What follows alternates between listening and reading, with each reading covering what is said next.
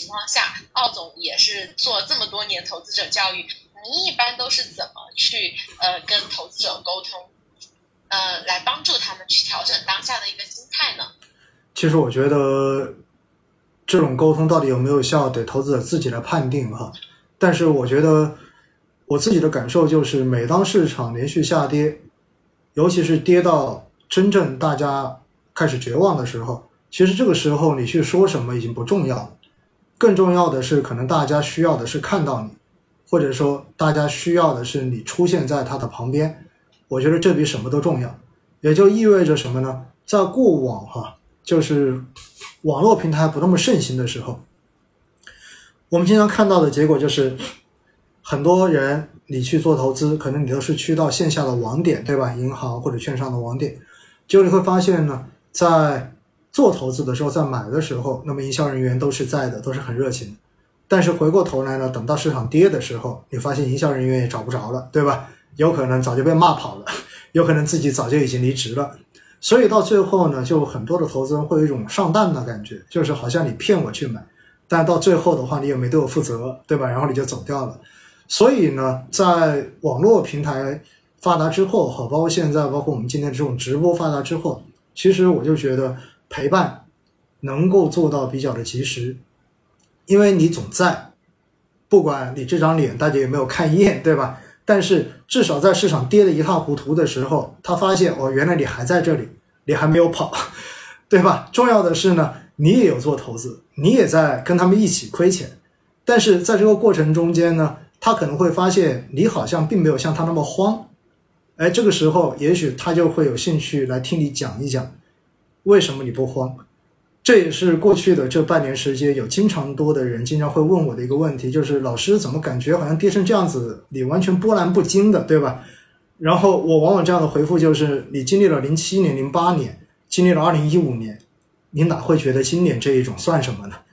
所以说到底就是你被市场毒打过足够多次之后，其实你就对这种波动已经非常的不在意了。而更重要的一点，我个人觉得是什么？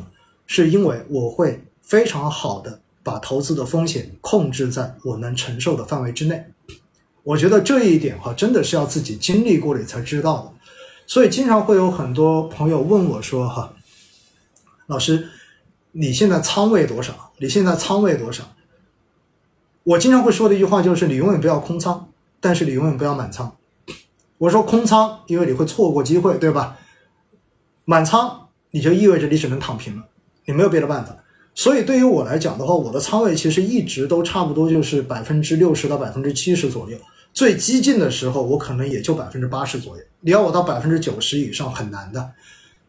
这好处是什么？好处就是你像我现在回头看哈，因为大家也知道我有做医药基金的投资，我也有做科技的投资。那么在过去的这几年，市场一路下跌，对吧？那肯定也亏了。大家也知道，我在昨天我自己赎回了一只，就是三年封闭的科创主题基金，那亏多少呢？亏百分之一十八。很多人就说哇，百分之十八亏这么多，一个大坑。我说不算大坑，为什么？因为按照他发的那个时点，你看科创五零的指数跟现在的指数比，指数是跌了百分之三十的，所以这个基金跌百分之十八，严格意义上来讲的话，基金经理是有给你贡献了百分之十二的超额收益的。所以从这一点来讲，我对基金经理我没有意见，我也不会去诟病他的能力。但是我之所以熟的原因是什么？因为他接下来又要再封三年，我自己不想再被封了。我是我想自己灵活一点，因为我是能控制住手的，我不会乱买卖的。所以呢，我就会把它赎掉。赎掉之后干什么？赎掉之后我去换成科创五零指数基金，我觉得这样子我比较好掌控。所以百分之十八对于我来讲的话，我觉得。没问题，这个东西能承受。那亏的更多的医疗基金，医疗基金我看了一下哈，昨天就跌完之后哈，百分之二十六，负百分之二十六。那这对很多人来讲已经很难忍受了。但是我觉得没问题啊，因为我觉得我能接受这样一个亏损幅度，因为整体来讲我的基金并不亏钱，只是这一个亏的多而已。而我历史上面亏的最多的时候是在二零零八年。当时我的账面亏损基金接近百分之五十，所以我自己现在就是绝对保证我的整体投资最终大的这个亏损的幅度，其实基本上不会超过百分之二十，就是单只不会超百分之二十。真超过一点的，像我这一种医药，我觉得有信仰的，我就继续了。所以，当你自己手里又有可以补仓的资金在，同时这个跌幅又没有超出你的风险承受能力，那么你对于这种下跌，其实你不会有太多的担忧的。但现实中间，为什么那么多的投资人会有担忧呢？一方面，很多人就是说加仓加早了，加到现在已经满仓了。所以现在再往下跌的时候已经没办法了，哇，那那这个你就没有办法了，对不对？那这个时候只能建议你，你要不要把那一些真的不好的把它给换掉，先换一点钱出来，然后把自己的仓位降下来，或者换个品种。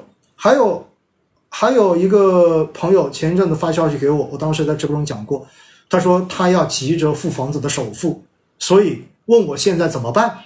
我说你急着付首付，我还能怎么办呢？对不对？我我不能跟你说，我现在市场低位，你就不要去买房了，你就不要去付首付了，然后你现在先把钱留着。那这样子的话，也许你房子买不到，到时候你媳妇娶不到，那这这这个就本末倒置了嘛。所以哈，我就还是跟大家说的，就是以往说投资的时候，我经常会说四个问题，灵魂四问呢。第一个问题，你到底有多少钱可以用来投资？